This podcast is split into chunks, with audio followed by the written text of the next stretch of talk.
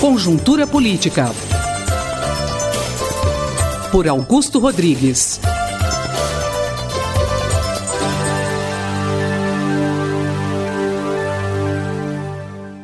Período de Olimpíadas, estamos também à beira das eleições municipais.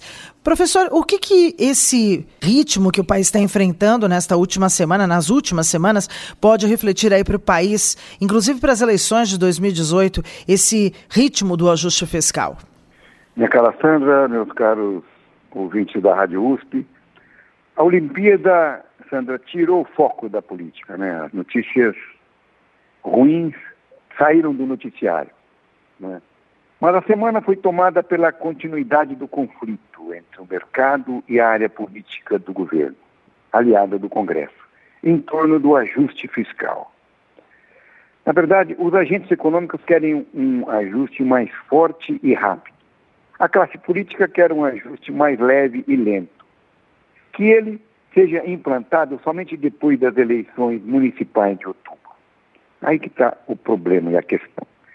O motivo do conflito nessa última semana foi a retirada de parte das contrapartidas na proposta de renegociação da dívida dos estados.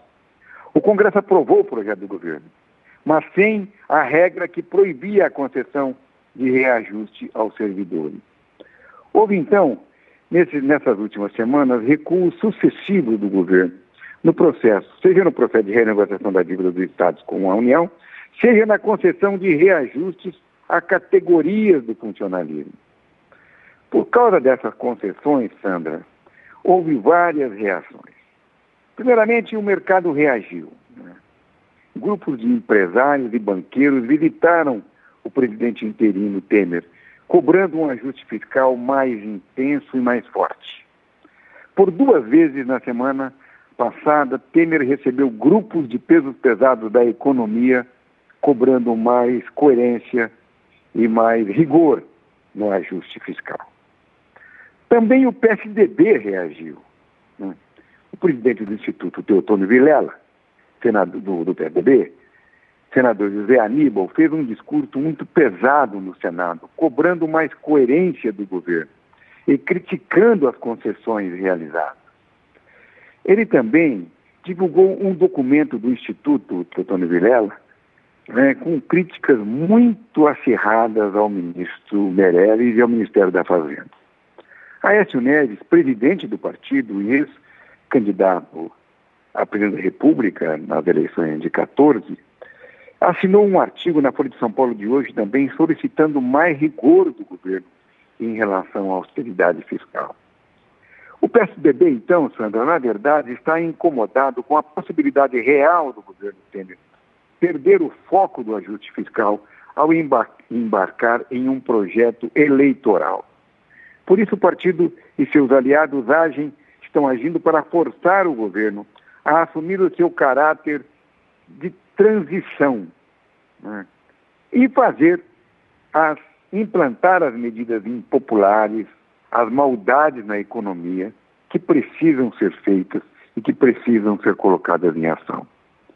O lançamento da candidatura de Temer, então, pelo presidente da Câmara, Rodrigo Maia, há dez dias atrás, Rodrigo Maia, líder do Democrata, de alguma forma trouxe informação sobre um, um racha, né, uma cisão na antiga oposição à presidente Dilma, criando no PSDB o receio de busca pelo DEM, né, pelo Democrata, de construção de uma outra aliança agora com o PMDB.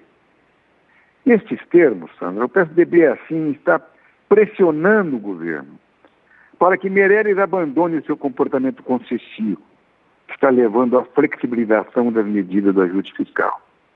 E também está forçando Meirelles a deixar de apostar na alternativa eleitoral de 2018, que poderia se contrapor à antiga oposição do PSDB, do DEM e do PPS. Nunca podemos esquecer que Meirelles é filiado ao partido de Kassab, o PSD, aliado hoje do PMDB. PSDB também está buscando desesperadamente que Temer dê sinais mais concretos de que não pretende participar como candidato da campanha eleitoral de 18.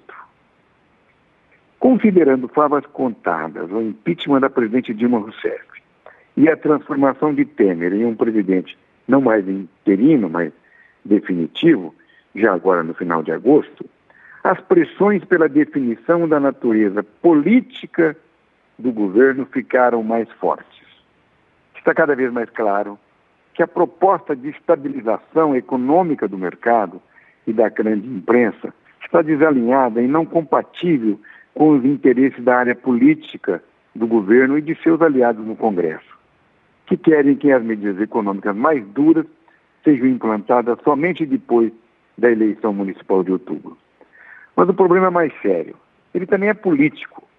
O governo pode se dividir a respeito das candidaturas à presidência nas eleições de 2018. De um lado, o PSDB, o PPS, talvez o PSB, né, do Eduardo Campos. E de outro lado, o PMDB, que está cada vez mais alinhado ao PSD de Kassab e pode se juntar também ao DEM, aos democratas. E isso cria muita ansiedade na classe política, no Congresso e no governo, Sandra. É isso. Conjuntura Política. Por Augusto Rodrigues.